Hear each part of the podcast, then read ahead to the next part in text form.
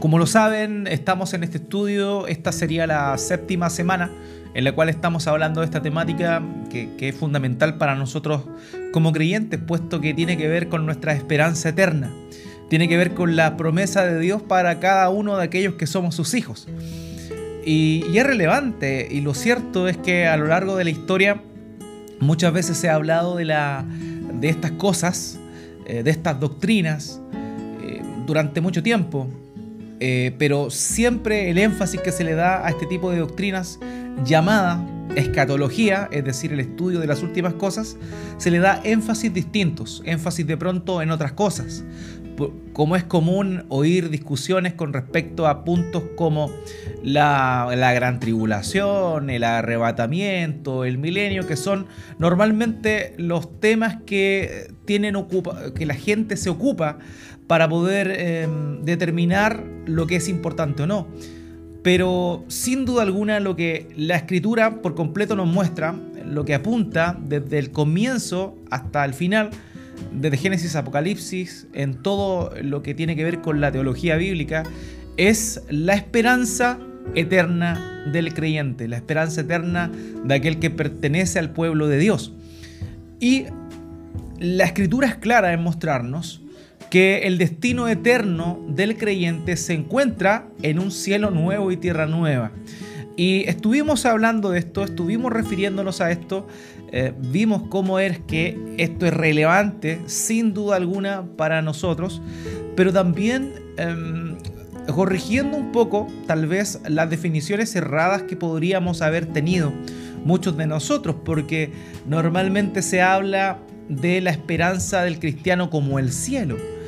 Incluso la himnología antigua habla del cielo como el lugar donde el creyente tiene que esperar, donde el creyente anhela estar. Y, como les comenté, los himnos muchas veces hablan de eso y también los cánticos que entonamos en la iglesia en oportunidades apuntan hacia eso. Pero la Biblia va mucho más allá de eso. La Biblia nos enseña que la eternidad, el creyente la pasará en un cielo nuevo y una tierra nueva. Para eso es que durante estos eh, seis semanas anteriores hemos visto cómo es que la esperanza de una nueva creación, la esperanza de un cielo nuevo y de una tierra nueva está a lo largo de todas las escrituras. Dios creó todo y lo hizo perfecto. Basta leer los primeros dos capítulos de Génesis para notar eso. Dios creó el cielo, Dios creó la tierra, Dios separó la luz de las, eh, tinieblas, todo lo que vemos nosotros que fue creado en el, primer día, o sea, en los días de la creación eh, descritas en Génesis capítulo 1, podríamos decir que en el grueso todo fue encontrado bueno por Dios.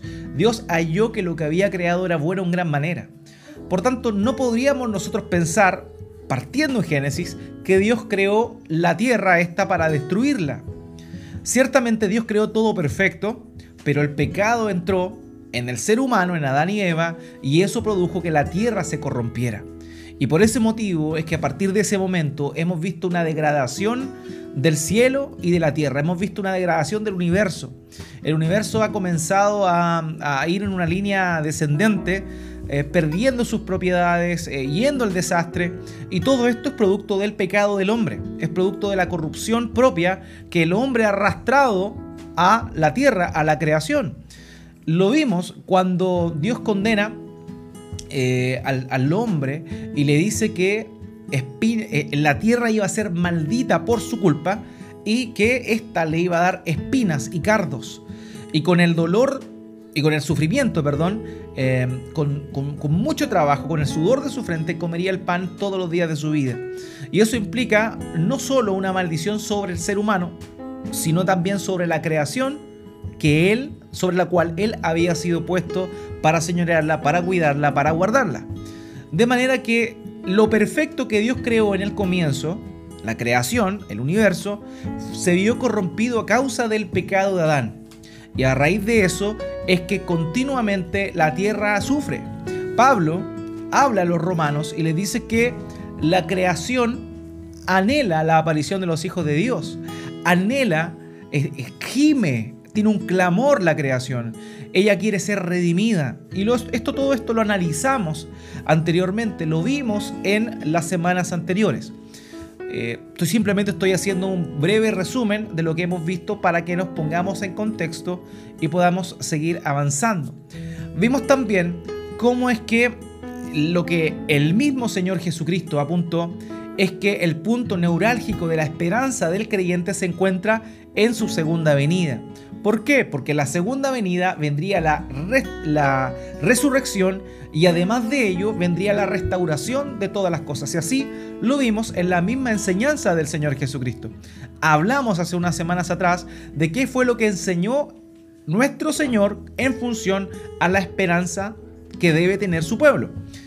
Ahora bien, avanzamos, seguimos avanzando y vimos cómo es que la esperanza del creyente no está en el cielo, puesto que el cielo es el lugar donde hoy se encuentran depositadas las promesas y la herencia que heredaremos luego que el Señor Jesucristo venga, luego del juicio final, en, después de la resurrección, en el estado eterno.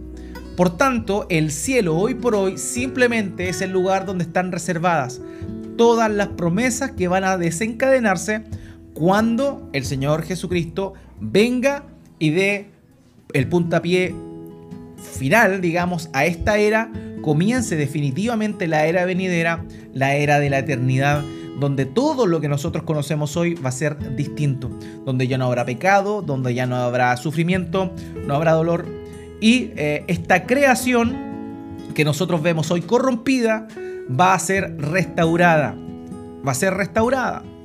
Hablamos de eso, vimos eso y cómo el Señor Jesucristo apuntaba hacia allá. De manera que definimos también qué significaba el cielo desde la perspectiva de la Biblia y vimos que el cielo es el lugar donde Dios mora y que no tiene que ver con un lugar propiamente tal, sino más bien una dimensión. Dios lo llena todo, de manera que podríamos señalar que el cielo corresponde a una dimensión distinta, no a un lugar distinto y que la posición geográfica que normalmente las escrituras le dan de que el cielo está arriba es más bien una idea de, que muestra que no es de este mundo, que no es de este, de, este plano, que está más allá de lo que nosotros podemos comprender y ver. Y por eso es que se habla de arriba, pero incluso geográficamente eso va a depender. No podríamos decir que Dios mora arriba en el cielo porque nuestro arriba no es el mismo arriba que el de los chinos. Y así incluso em, la Tierra está en continuo movimiento, un movimiento de rotación diario, cada 24 horas aproximadamente, y también el, movimiento de traslación en torno al Sol durante los 12 meses del año. De manera que el, concepto de que el cielo está arriba es un concepto que no es literal, sino más bien hace alusión a la dimensión de Dios que es ajena a este mundo. Hablamos también de que el cielo vendría siendo entonces el lugar donde momentáneamente el alma de los creyentes va mientras ocurre el momento de la resurrección. Es decir, el cielo es el lugar donde el alma del creyente, del creyente que ha muerto, no olvidemos que cuando una persona creyente muere, su cuerpo queda en esta tierra, se descompone, pero su alma o su parte espiritual, alma espíritu, sale de su ser y va a morar a la presencia de Dios, a esta dimensión que se le conoce como cielo. Y que durante ese tiempo está aguardando lo más glorioso. Nos vamos a la presencia del Señor, ciertamente, pero el momento más glorioso corresponde a la resurrección de nuestros cuerpos, donde a partir de ahí comienzan a tener lugar realmente y definitivamente todas aquellas promesas que nuestro Dios nos dio. Así que esa es nuestra esperanza. Nuestra esperanza no está en el cielo. El cielo es solamente un lugar provisorio y que realmente lo que esperamos va desde el punto de la resurrección. Y eso fue lo que hablamos la semana pasada. Hablamos de la resurrección, hablamos cómo es que eh, el cuerpo de resurrección será semejante al de nuestro Señor Jesucristo. Eh, es el, en esencia el mismo, pero no el mismo. Vimos cómo existía esa dualidad, llamémoslo así, em, donde el cuerpo en esencia es lo mismo, pero distinto, debido a que tiene características distintas que le permitirán morar en una eternidad, en un cielo nuevo y una tierra nueva, donde ya no habrá pecado y donde no habrá eh, muerte, ni dolor, ni sufrimiento. De manera que eso es lo que la Biblia señala el momento de la resurrección. ¿Y cuándo tiene lugar esta resurrección? La escritura es eh, clara en mostrarnos que esta tendrá lugar en la segunda venida de nuestro Señor Jesucristo. Él lo dijo, lo señaló eh, en, sus su discursos, ¿cierto? Previo a, su, al final de su ministerio, descrito en Mateo 24, en Lucas 21 y también en Marcos 13. De manera que podemos entender que ahí está hablando de este momento de su segunda venida, cuando vendrá a dar justa retribución y por ello también la restauración de todas las cosas. Eso es lo que sucederá. No olvidemos que el Señor señaló que cuando el Hijo del Hombre venga en la regeneración y utiliza esta expresión para referirse a la restauración de todas las cosas que estaban corrompidas a causa del pecado. Y eso sucederá en la segunda venida de nuestro Señor Jesucristo. Muy bien. La semana pasada entonces hablamos de esto, hablamos de la resurrección, hablamos un poquito del cuerpo, cómo va a ser. Hoy vamos a, a ahondar un poquito más en esto, en este estado eterno. Esta es la primera parte, vamos a estar haciéndolo en varias partes porque son muchos puntos que la escritura señala y que vamos a estar eh, revisando nosotros. Cielo nuevo y tierra nueva, la verdadera esperanza del cristiano. Ese es el título general que tiene nuestro estudio. Y hoy vamos a estar hablando de lo que va a suceder en el estado eterno, es decir, en este cielo nuevo y tierra nueva. Que no tiene que ver con un cielo espiritual, como lo dije, no tiene que ver con un lugar espiritual eh, más allá de las nubes, flotando entre medio de estas, con arpas, con liras, con trompetas como los ángeles. No, esa es una visión eh, errada de lo que será el estado eterno. El estado eterno es físico. Por eso es que hay, hay resurrección, porque es un estado físico. El ser humano fue creado físico. El hombre tuvo lugar cuando Dios sopló aliento de vida a este hombre que había formado. Antes no existía el hombre.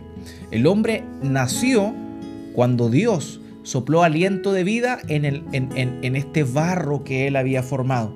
De manera que somos creados nosotros con una naturaleza eh, física y espiritual a la vez. Física y espiritual. Por tanto, las promesas de Dios se van a llevar a cabo de la misma forma, física y espiritualmente, no solo espiritual. La concepción espiritual viene de una visión filosófica del platonismo, donde se veía lo espiritual sobre lo físico, superior a lo físico, pero no. La escritura nos señala que el estado definitivo del ser humano va a ser físico, ¿ok? Va a ser físico, o sea, vamos a tener un cuerpo nuevo y vamos a habitar en una nueva tierra.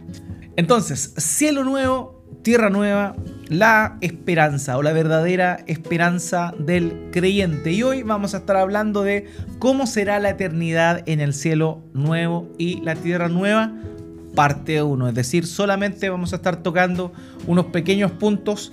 Eh, Dios mediante la próxima semana vamos a continuar con otras cosas que vamos a estar revisando para em, ir clarificando de mejor manera en función a lo que la palabra de Dios dice, cómo va a ser nuestra eternidad, eh, esta bendita eternidad que tendremos con el Señor. Eh, ahora bien, es muy común, es muy común, ¿cierto? Y lo hemos conversado muchas veces cuando terminamos el estudio y pasamos a la sección de preguntas. Es muy común que las preguntas que aparecen aquí salgan también, ¿cierto? Eh, son las que de pronto nos, hemos hecho eh, en la vida. Preguntas que solemos hacernos. ¿Cómo vamos a reconocernos en la eternidad? ¿Vamos realmente a a recordar ciertas cosas. Eh, ¿Va a haber animales en el cielo nuevo y la tierra nueva? ¿Vamos a comer? Eh, ¿Vamos a descansar eternamente?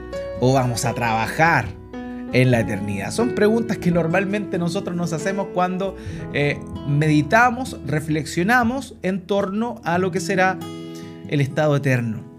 Y lo cierto es que la respuesta natural ante todas estas preguntas es simplemente esta no sabemos cómo va a ser, pero será increíblemente maravilloso. Eso es lo que normalmente nosotros postulamos. Sin embargo, las escrituras nos dan algunas pistas claves de cómo va a ser esto. Ahora, es necesario que comprendamos que normalmente todos los pasajes que hablan de cómo va a ser la eternidad están tomados de una forma alegórica. Porque la misma palabra de Dios dice que cosas que ojo no vio ni oído yo son aquellas que Dios ha preparado para los que le aman. Por tanto, sabemos que de alguna manera eh, todo lo que podamos imaginar va a quedar chico al, al, lado de lo que verdaderamente va a ser estar en esa, en esa condición, en ese lugar eterno junto a Dios. Son cosas que no podemos entender porque siempre hemos estado en cuerpo físico pecador. De manera que no podemos eh, siquiera imaginar qué tan maravilloso va a ser no estar en la presencia del pecado, no tener las limitaciones que el día de hoy tenemos. Así que, sin duda, lo que vamos a estar viendo es una especulación, pero es una especulación bíblica, ¿ok? O sea, esto es relevante que lo tengamos en cuenta porque vamos a usar las figuras bíblicas para tratar de entender un poco cómo va a ser esa eternidad. Sin embargo, claro está, no podremos nunca, por medio de estas imágenes, que se acercan a la realidad pero que no son literales porque evidentemente no podemos entenderlas, solamente Dios nos las dio por intermedio de figuras que nos dan ideas de cómo será. Pero realmente ningún, en ningún caso las palabra, las cosas que vamos a estar viendo, los versículos que vamos a estar diciendo, nos muestran la realidad misma, sino que son señales que nos apuntan hacia esa realidad, ¿ok? Es importante esto. La otra vez em, me preguntaban, ¿cierto? Eh, pero pastor, ¿es cierto que en, el, en la eternidad van a haber calles de oro y mar de cristal? Y es la típica pregunta porque en Apocalipsis se describe de esa forma. Ahora, ¿eso significa que va a haber calles de oro y mar de cristal? No, estamos diciendo que estar ahí va a ser tan maravilloso, tan resplandeciente, que el metal más preciado, el metal más preciado va a ser pisoteado al lado de, eh, por eso hace la alusión de las calles, en función a lo que va a ser realmente esto. Entonces, estas son figuras, digamos, eh, que nos ayudarán a entender la magnificencia de esto, pero que de ninguna manera podríamos interpretarlas de manera literal. Ciertamente nos van a dar algunas señales de cómo van a ser esto, cómo va a ser esto realmente. Así que vamos allá. Millard Erickson, un teólogo, eh, conocido por su teología sistemática, dijo lo siguiente, la especulación es una actividad teológica legítima, siempre y cuando estemos conscientes de que estamos especulando. ¿Ok? O sea, eh, podemos especular, pero no olvidemos que nuestra especulación es especulación no podríamos interpretarlo de manera literal todas estas cosas que nosotros estamos especulando. Y uno de los grandes problemas que existen hoy, sobre todo hoy en esta época donde eh, el Internet, donde los medios de comunicación son tan masivos, es que hay muchos maestros de la Biblia, entre comillas, que se basan en estas cosas, por ejemplo, de la escatología, para hacerse conocidos. ¿Por qué? Porque hablan de manera sensacionalista de estas verdades eternas. Y especulan, especulan, pero ellos dan sus especulaciones como verdades. Y ese es el gran problema. Entonces, debemos asentar esto. Vamos a ser bíblicos, ciertamente, porque vamos a estar tocando pasajes bíblicos. Pero estos pasajes bíblicos son imágenes, ilustraciones de cómo es que será la eternidad, porque a cabalidad nunca podremos comprenderla bien. Así que es importante de manera preliminar comprender esto. Vamos a especular, especular en función a la Biblia, pero no nos olvidemos eso, estamos especulando, no hay una certeza literal porque los textos bíblicos que Dios nos dio, donde se habla del estado eterno, son normalmente de forma alegórica, no de forma literal, ¿ok? Así que esa es la base que vamos a asentar.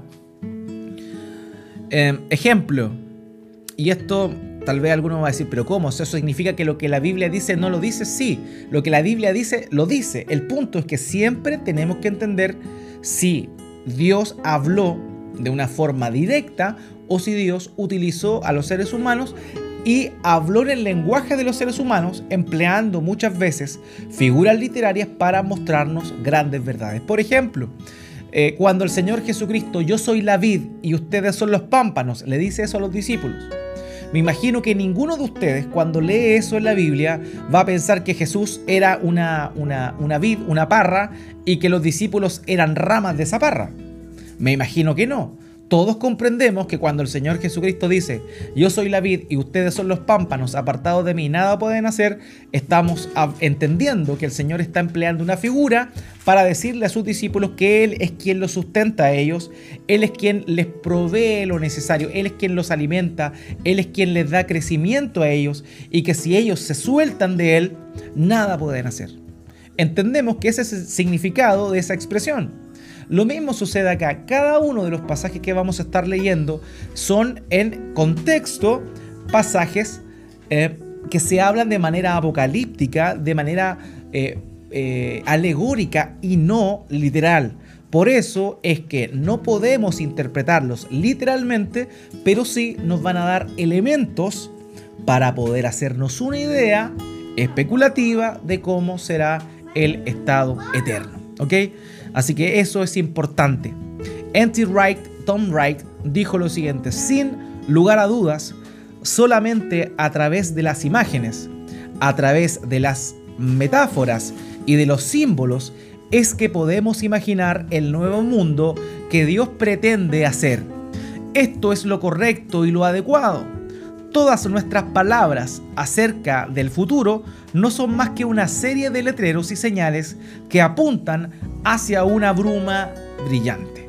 O sea, Wright le llama a, a, estas figuras que aparecen en la escritura como una bruma brillante, algo glorioso, apuntan hacia allá, no sabemos cómo realmente va a ser en todo su esplendor, pero por medio de estos pasajes podemos asimilarlo a cosas que son eh, más familiares para nuestra manera de entender.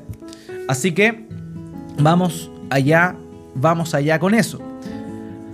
Perfecto. Lo primero, lo primero que vamos a estar hablando es que en el cielo nuevo y la tierra nueva, en la eternidad, nos vamos a olvidar del dolor y de la angustia. Eso es un elemento, pero realmente importante, porque en este mundo el sufrimiento es pan de cada día. De hecho, basta prender el televisor, poner algún noticiario, algún matinal, para darse cuenta que todo es devastación, todo es malo, todo es crimen, todo es eh, despecho, todo es maldad, eh, todo es sufrimiento, todo es dolor, todo es agonía. Y realmente las noticias debiesen llamarse malas noticias porque nunca hay algo bueno ahí. Eh, y esa es la realidad del mundo. Eso es lo que vemos. Este mundo, el sufrimiento, el dolor y la maldad son parte de él. Pero el nuevo mundo no será así. El cielo nuevo y la tierra nueva ya no va a existir más esto. De manera que es eh, muy importante poder comprender esto. De alguna forma, Dios en su gracia, en su compasión, eh, por nosotros va a borrar todas las memorias de las cosas pasadas que no tienen que ver, que no tienen que ver con las cosas de esta nueva era, de la era futura, del siglo venidero del cual el Señor Jesucristo habló. Así que vamos a olvidarnos de alguna manera sobrenatural, no podemos entenderlas, por eso les digo que sin duda alguna especulamos al respecto, vemos cómo es que Dios señala, apunta hacia esta gran verdad, no nos dice cómo lo va a hacer. De manera que no podríamos nosotros decir, bueno, va a ser así, así, así. No, podemos especular y eso es lo que estamos haciendo ahora. De manera que de una forma sobrenatural, en esta nueva creación, con este cuerpo resucitado que tendremos, en ese momento vamos a olvidar las cosas que tengan que ver con la muerte, con el dolor y con el sufrimiento. Ya no va a existir más lo pecaminoso, eh, lo malvado ya no va a estar. Y no tan solo vamos a ser malos de, la presencia de la maldad, del dolor y del sufrimiento, sino también, de alguna manera, estos van a ser quitados de nuestra memoria. De alguna manera van a ser quitados de nuestra memoria. Vamos a estar tan obnubilados con, con la majestad del estado eterno, la majestad de estar, de morar con el Dios, de poder conocerle, de poder ver su majestad, de poder compartir con estos hombres y mujeres que a lo largo de la historia eh, aparecen en la escritura o también en la historia de la iglesia que han, a nosotros nos han impactado, vamos a poder compartir con ellos, vamos a poder conversar con ellos, cosas que son realmente maravillosas. Y, y va a ser tanta la gloria de esto que cualquier cosa que tenga que, ver con dolor, con muerte, con sufrimiento, van a ser realmente eliminadas de nuestra, de nuestra memoria. No solo no van a estar en esta nueva etapa, en esta nueva etapa de cielo nuevo y tierra nueva, nueva, perdón, sino que nuestra memoria ya no tendrá, no habrá lugar para esas cosas. Eh, evidentemente no sabemos cómo esto va a ser, pero sí es lo que la escritura señala.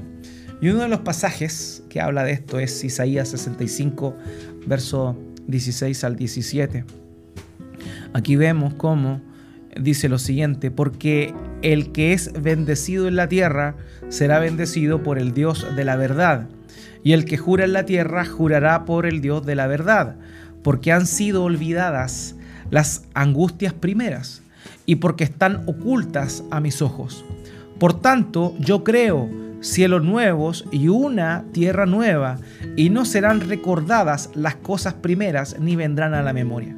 ¿Se da cuenta? Si entendemos que el dolor y el sufrimiento son partes de la, las primeras cosas que señala el pasaje, podemos entender que esto ya no va a venir a la memoria en el siglo nuevo, en el cielo nuevo y la tierra nueva, en el siglo venidero. De manera que estas memorias negativas, estas memorias de traumas, de dolor, de sufrimiento, de muerte, de aflicción que hemos tenido en esta vida no van a pasar para la eternidad. Y eso es tremendamente maravilloso. No podemos imaginarnos cómo es vivir así. Ahora podemos olvidar ciertas situaciones, pero el dolor que hemos experimentado va a perpetuarse durante esta vida. Pero la era venidera, en el cielo nuevo y la tierra nueva, eso ya no va a estar. En Isaías capítulo 25, versículo 8, dice, Él destruirá la muerte para siempre. ¿Y cuándo sucede esto? Lo sabemos. Cuando el Señor Jesucristo em, vuelva por segunda vez y venga y tenga lugar la resurrección de los muertos. Ahí será destruida la muerte. Dice, Él destruirá la muerte para siempre. El Señor Dios enjugará las lágrimas de todos los rostros y quitará el oprobio de su pueblo de sobre toda la tierra porque el Señor ha hablado. De manera que la vergüenza no va a estar más en este cielo nuevo y tierra nueva.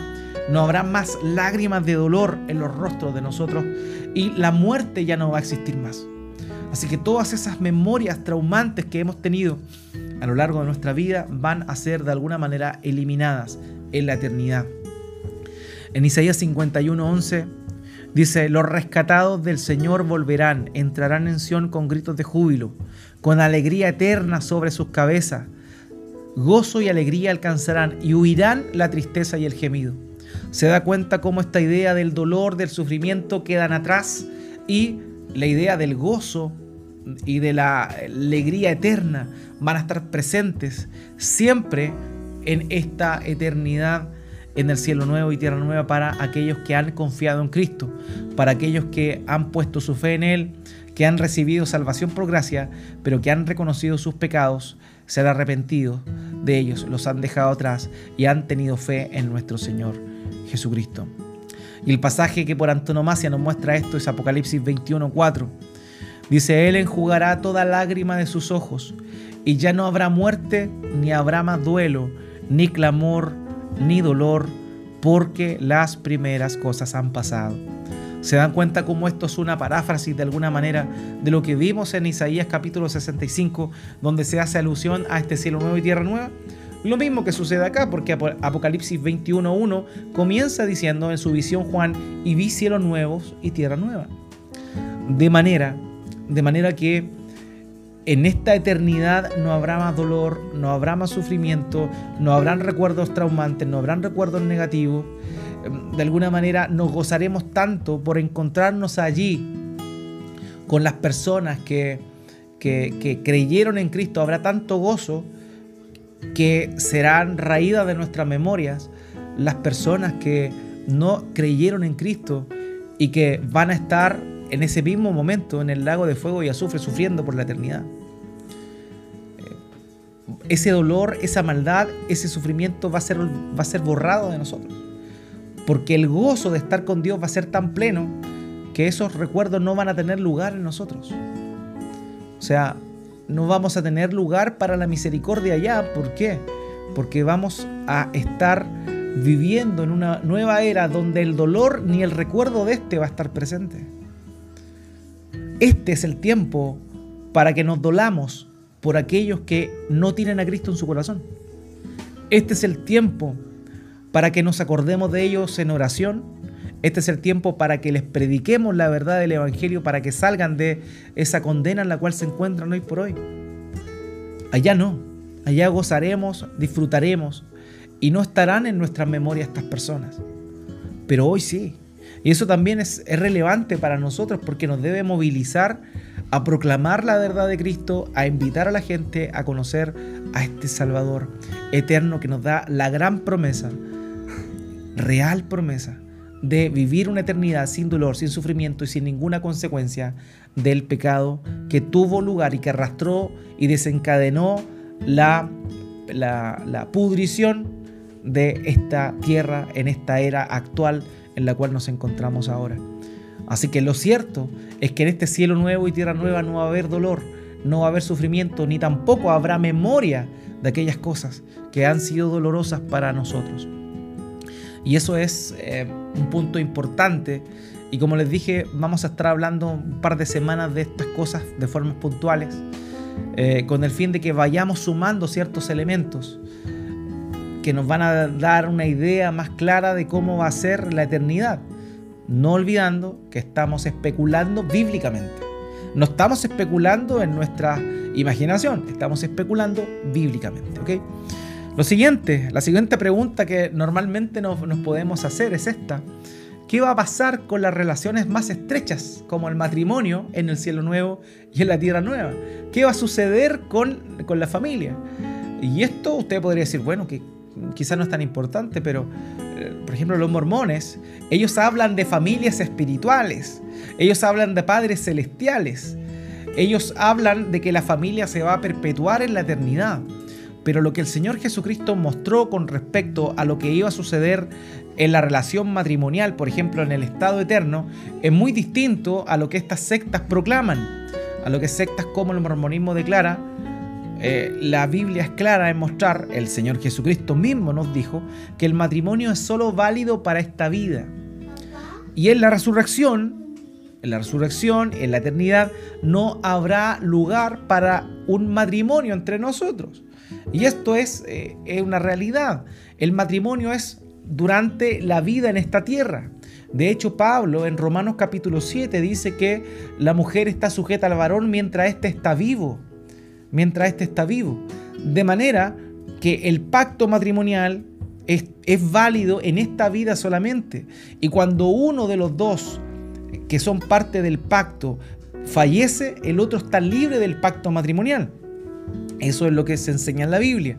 De manera que aquellos que estamos casados tenemos que disfrutar el matrimonio en esta vida porque en la eternidad no vamos a estar en ese, con ese mismo vínculo. Ahora, eso no quiere decir que no nos vamos a reconocer, ¿cierto? Que no vamos a eh, tener memoria de lo bueno. Allá, no, no estamos diciendo esto. Estamos diciendo que nuestra relación va a ser distinta allá. Eh, no va a ser menos satisfactoria que la que ahora podemos nosotros vivir en matrimonio, sino que va a ser mejor, va a ser perfecta, porque no va a estar el pecado ahí. Entonces eso es muy importante. Eh, vamos a poder conocernos incluso, incluso más, más detalladamente. Y eso es una tremenda bendición. O sea, no significa que sea triste el hecho de que no vamos a estar casados en la vida venidera, en la eternidad, sino que nuestra relación va a ser superior al matrimonio porque no va a ser necesario el matrimonio. Algunos dicen, algunos señalan que muy probablemente el matrimonio no exista porque el matrimonio tuvo el propósito de reflejar a Cristo y a su pueblo. Y como Cristo está casado con su pueblo, el matrimonio reflejaría eso, de acuerdo a lo que Pablo dice en Efesios capítulo 5. Entonces cuando lleguemos al estado eterno ya no va a ser necesario el matrimonio porque Cristo va a estar casado con su pueblo. Y esa va a ser la, la, relación matrimonial más importante. Por tanto, la relación matrimonial entre el hombre y la mujer no va a tener sentido en ese aspecto. También no olvidemos que la relación matrimonial cumple con ese propósito, pero además también de la satisfacción, del deleite, del provecho. Pero cuando estemos en el cielo nuevo y tierra nueva, no va a haber más un mayor deleite, un mayor provecho que estar en la presencia del Señor. Por tanto, el matrimonio no tendría eh, un, no tendría sentido en la vida venidera. Ahora, el tema que muchos postulan es si acaso vamos a ser asexuados en este, en este, en este cielo nuevo y tierra nueva. Es un elemento también que a muchos les causa extrañeza. ¿Por qué razón? Porque hay un pasaje, este, que aparece ahí en Mateo capítulo 22, versículo 30, que señala lo siguiente. Este dice, porque en la resurrección ni se casan ni son dados en matrimonio, sino que son como los ángeles de Dios en el cielo. Entonces, tal vez eh, este, con este pasaje, no olvidemos el contexto de este pasaje, los saduceos, quien era una secta religiosa de ese tiempo, del tiempo en el cual nuestro Señor Jesucristo realizó su ministerio terrenal, ellos no creían en la resurrección, ellos no creían en ángeles, ellos no creían en nada espiritual, ellos eran súper, súper materialistas en ese sentido. Y em, el Señor Jesucristo, ellos le hacen una pregunta al Señor Jesucristo sobre una situación particular. Ellos dijeron, bueno, había un hombre que se casó con una, con una mujer, con una mujer, y el hombre murió, y por la ley del levirato, el otro hermano tenía que hacerse cargo de la mujer. Bueno, la historia que le cuentan ellos al Señor es que todos los hermanos murieron y muchos hermanos tuvieron a la misma mujer por esposa. Entonces, la pregunta que le hicieron al Señor es, ¿en la resurrección? Ellos no creían en la resurrección, pero querían de alguna manera confrontar al Señor con esta pregunta capciosa. Él dijo, en la resurrección, esta mujer, ¿de quién va a ser esposo? Entonces el Señor Jesucristo le dice, ustedes hierran porque desconocen la palabra de Dios y el poder de Dios. Y ahí comienza él a dar esta explicación, porque en la resurrección ni se casan, ni son dados en matrimonio, sino que son como los ángeles de Dios en el cielo. Y es aquí donde algunos tal vez pueden pensar, bueno, entonces si son como los ángeles del cielo, significa que no son sexuados, porque los ángeles no son seres sexuados. Pero no, no está diciendo eso. Está diciendo que no habrá matrimonio en el cielo. No habrá matrimonio en el cielo. Eso es lo que nos está diciendo. Y hace una similitud con el estado en el cual los ángeles se encuentran. ¿Cómo podemos entender mejor esta idea? El mismo pasaje, o la misma idea, el mismo relato, pero desde la perspectiva de Lucas, nos va a dar un mejor entendimiento de esto. Fíjese lo que dice Lucas capítulo 20, versículo 34 y 36. Dice, Jesús les respondió, los hijos de este siglo se casan y son dados en matrimonio pero los que sean tenidos por dignos de alcanzar aquel siglo, la era venidera, cielo nuevo y tierra nueva, y la resurrección de entre los muertos, ni se casan ni son dados en matrimonio. Y fíjese lo que dice acá, tampoco pueden morir, pues, no, pues son como ángeles y son hijos de Dios siendo hijos de la resurrección. Entonces, lo más probable es que lo que Mateo quiere decir es lo mismo que lo que mm, Lucas quiere decir. De manera que esa comparación o esa similitud a la hora de decir que serán como ángeles está haciendo una alusión no a que no van a tener sexo o una diferenciación sexual en el estado eterno, sino que en realidad no van a morir como los ángeles no mueren. ¿Se entiende? O sea, lo que, la comparación con los ángeles que está haciendo el Señor es que en la eternidad no moriremos, seremos como los ángeles, no moriremos pero no se está refiriendo a que no a que seremos asexuados, es decir, que no tendremos una distinción sexual entre varón y hembra, varón y mujer, hembra suena a otra cosa, en el, el estado eterno, ¿ok? Así que esa es la idea. Ciertamente no va a ser necesaria la intimidad sexual, ¿por qué? Porque de alguna manera todos los resucitados moraremos en ese cielo nuevo y tierra nueva. Los pobladores de esa tierra en primera instancia serán todos los resucitados. Y como el pueblo de Dios está completa, estará completo ahí, no va a haber reproducción. Por eso mismo, no, no va a ser, la sexualidad no va a existir allá, en el cielo nuevo y tierra nueva para los resucitados. Eso es algo evidente, pero no tiene que ver con que no, tendremos una distinción de, de, de sexo, en el sentido de varón y mujer. ¿Ok? Esa es la idea de lo que se proyecta acá. No va a haber reproducción sexual, no va a haber intimidad sexual, pero la distinción de hombre y mujer sí va a existir en el cielo nuevo y la tierra nueva. Eh, Anthony Joquema dijo lo siguiente, la enseñanza de Jesús no quiere decir que no habrá diferencias de sexo en la era venidera, sino más bien que el matrimonio no será necesario ni para la reproducción ni para el placer. Todas nuestras relaciones alcanzarán un grado de perfección que incluso hará que hasta el mejor de los matrimonios pase a un segundo término. Esa es un poco la idea de lo que Anthony Joquema quiere decir y en ese sentido em, eh, estoy plenamente de acuerdo con, con ello. Es decir, no tiene que ver con una asexualidad, sino más bien tiene que ver con que no habrá una reproducción y tampoco va a haber muerte en aquel, en aquel entonces. Ahora, otro, otro punto importante, hemos hablado dijimos primero el tema del dolor, del sufrimiento, no va a estar presente en el cielo nuevo y la tierra nueva.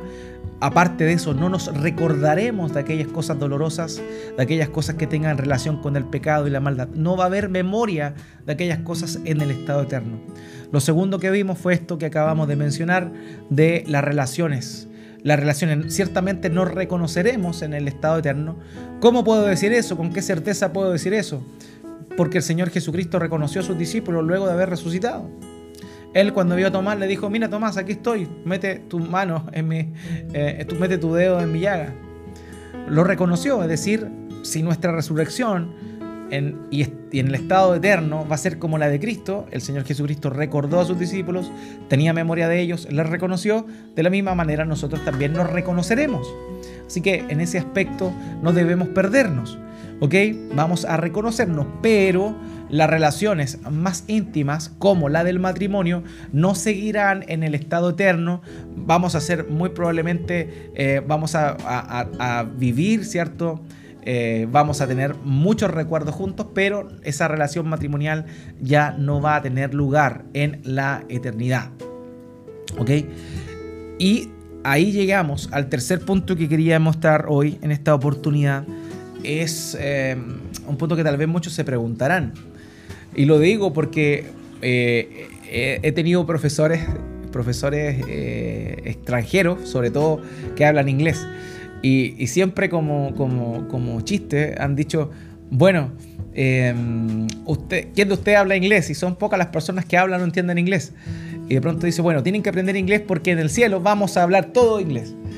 Dando a entender que el, el inglés es como el idioma universal. Pero imagínense todas las lenguas que existen, todos los dialectos que existen en este mundo.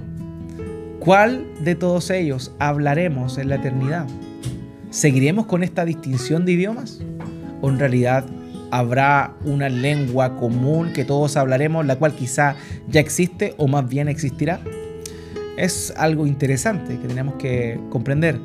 No olvidemos que Dios creó al ser humano con una sola lengua, todos hablaban el mismo idioma, pero ¿cuándo cambió esto? En Babel, Génesis capítulo 11.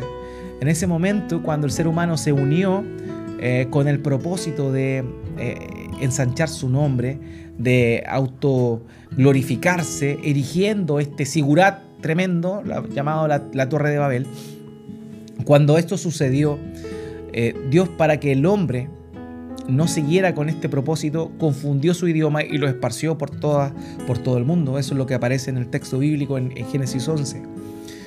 Entonces, la creación de los idiomas, de las lenguas, proviene de qué? Proviene del pecado. Proviene del pecado. Y como ya no va a haber más pecado, ya no va a haber necesidad de que existan muchos idiomas, muchas lenguas, muchos dialectos. Va a existir solo uno. Solo uno. Y eso es un poco lo que por medio de profecía el Señor nos muestra. Por ejemplo, en Sofonías capítulo 3, versículo 9 dice, en este tiempo daré a los pueblos labios puros. Y ahí labios puros es la misma expresión de una lengua pura. Y lengua pura no solamente en el decir, sino también en el hablar, en el, en el idioma. Para que todos ellos invoquen en el nombre del Señor, para que les sirvan de común acuerdo. O sea, un mismo idioma, unas mismas palabras, todo, todo el pueblo de Dios va a tener en este cielo nuevo y tierra nueva. Así que son elementos importantes que de pronto no los pensamos, de pronto no los consideramos, pero que son sumamente relevantes y que nos van dando desde ya una idea de cómo va a ser eh, esa, gloriosa eternidad. Cosa que no solamente vamos a disfrutar por un periodo de tiempo, como todas las bendiciones que bien podríamos tener en esta vida, sino que van a ser eternas. Y echar un poco a, andar la, la imaginación en torno a lo que la palabra de Dios dice, de cómo va a ser esto, realmente es espectacular, realmente es asombroso. De manera que esto, de, esto siempre tiene que llevarnos a nosotros a la, alabanza, a la adoración a Dios, a la doxología, a, proferir palabras de gratitud y de adoración a Dios por estas tremendas promesas que nos ha dado. Realmente no, no, esto simplemente son sombras de cómo va a ser realmente todo esto.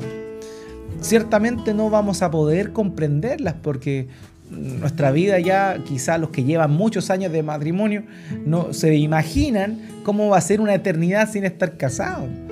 Em, así que los solteros aprovechen de casarse porque no va a pasar nada de eso en la eternidad. Así que aprovechen la bendición de, de casarse si es que pueden hacerlo. Y aquellos que estamos en matrimonio, disfrutemos el matrimonio como Dios lo ha ordenado en esta vida, porque también la eternidad no vamos a estar casados, no vamos a estar unidos en matrimonio.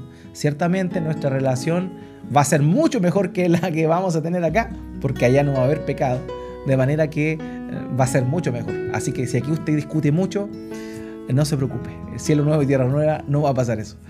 Así que son tremendas cosas que, Dios nos promete, que Dios nos muestra por intermedio de su palabra y que nos dan esperanza y nos llevan a la gratitud, ciertamente. Así que esas son las primeras tres cositas que vamos a estar viendo. Eso es lo primero que quería compartirles con ustedes esta, esta noche en función a cómo va a ser em, la vida eterna en el cielo nuevo y la tierra nueva conforme a lo que las escrituras más o menos nos enseñan, nos muestran.